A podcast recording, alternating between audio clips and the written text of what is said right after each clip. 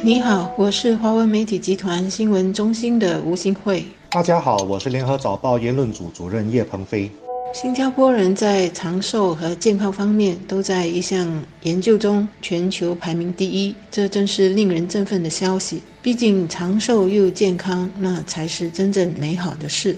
研究显示呢，新加坡人的平均预期寿命是八十四点九岁，而预期健康寿命是七十三点九年，两个岁数之间是差了十一年。但是跟全球的平均比起来呢，我们的预期寿命和预期健康寿命都是比全球多了至少十年。这项由世界卫生组织和美国华盛顿大学的一个研究所联合进行的这个研究报告呢，显示全球两百零四个国家和地区人口的健康寿命呢都有逐渐的改善。预期寿命在过去的近二十年也从六十五点四岁增加到七十三点五岁。不过，报告是特别的指出，全球人口的健康预期寿命。虽然是在逐年的改善，但是呢，这个增加的或者是改善的速度还是无法追上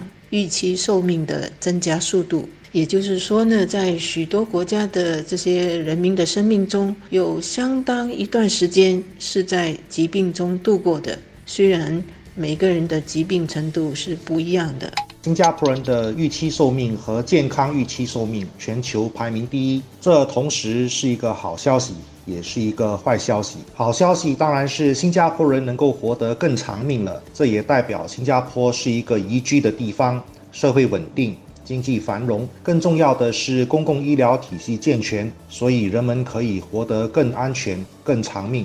坏消息是，调查也发现，新加坡人的平均预期寿命是八十四点九岁，但是只有七十三点九岁的预期健康寿命。也就是说，新加坡人在生命的最后十到十一年是处于不健康的状态。根据我们对健康的理解，就是生活的无病无痛。可以正常自由的活动，生活不健康程度轻的，可以是长期处在病痛的状态，需要经常的打针吃药；程度重的，可能是长期卧病在床，不能自由行动，或者已经失智了，不知道自己是谁。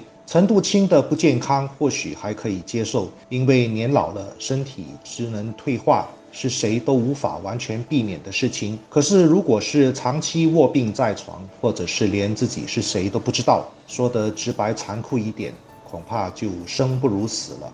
所以，我想这份报告的意义是点出了健康寿命的重要，也是各国都应该追求的目标。根据报告，新加坡的健康预期寿命呢，从一九九零年的。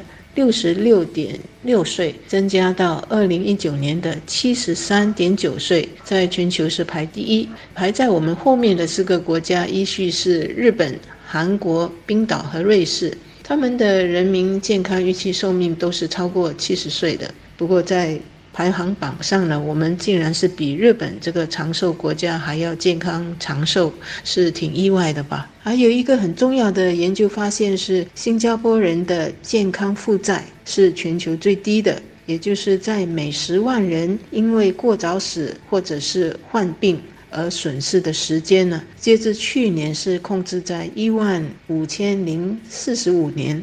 这个呢，不仅是全球最低的，也是在过去近二十年里减了百分之四十，所以是个很大的进步。这种健康负债情况的改进呢，对新加坡越来越老龄化的人口是很重要的。那就表示，因为健康问题对个人和国家造成的经济损失、医疗开支和心理负担等等是会减少的，而社会和家人所需要提供的照顾和资源也减少。换句话说，更多人可以有更长时间来保持他的经济活力、社交活力。还有生活的这个素质，人民和家人的整体素质能够更好的话，也就是不必长时间的抱病而活了。所以预期寿命增加并不完全是好消息。要让它变成好消息，应该是健康的预期寿命增加。预期寿命增加主要是外在条件的改善，比如社会稳定、经济繁荣、医药发达。健康预期寿命增加就主要靠自己了。换句话说，个人的责任感和负责任的行为才能决定健康预期寿命的长短。道理其实并没有太复杂，要保持身体健康，我们都知道要注意饮食和多运动。所谓病从口入，我们的健康很大程度上是由我们的饮食习惯所决定的。新加坡是一个美食天堂，到处都充满了诱惑，所以我们必须时刻的提醒自己。要避免暴饮暴食。马来西亚前首相马哈迪九十多岁了，还可以在政治上东山再起，靠的就是遵循他的祖母的教训：吃饭七分饱，特别是越好吃的东西越要少吃。新加坡能够在健康寿命方面取得进步，除了是医疗体系完善，社区医疗与护理体系这几年也加紧的建立起来。同等重要的是，近年呢，我们也加强了民众教育，从几个普遍的慢性疾病来着手。推展这个健康教育，呼吁大家能够重视健康运动，也教育民众怎么预防糖尿病、高血压等等这些慢性疾病，也加强呢认识心脏病、中风和失智症等等这些及早认识和预防、及早发现、及早治疗的这种意识和措施呢，对维护健康的老龄化人口肯定是很重要，也是是必须长期做的工作。而且呢，是全民都要这么做才有效。除了少吃，第二个条件就是要多运动了。我的妈妈在世时就说：“活动活动，要活就要动。”现在人少活动，以前是因为有电视的诱惑，后来有了电脑的诱惑，现在有手机的诱惑。要健康就要多活动、多运动的道理，人人都懂，但是却很难做得到。心理学家说，一种行为只要坚持十八天就可以变成习惯，如果能够坚持六十六天，就可以成为终身的习惯。所以，能够开始每天坚持运动十分钟。十八天后就可以成为一种自动自发的习惯了。我是在两年前才开始坚持运动的，一开始十分钟，后来增加到二十分钟，现在可以坚持三十分钟。一开始的确很辛苦，有时候会因为懒惰而放弃，因为人的惰性是很强大的。可是，一旦坚持下来，后面就变得自动自发，容易的多了。再来是克制自己的饮食和坏习惯。我也喜欢美味的食物。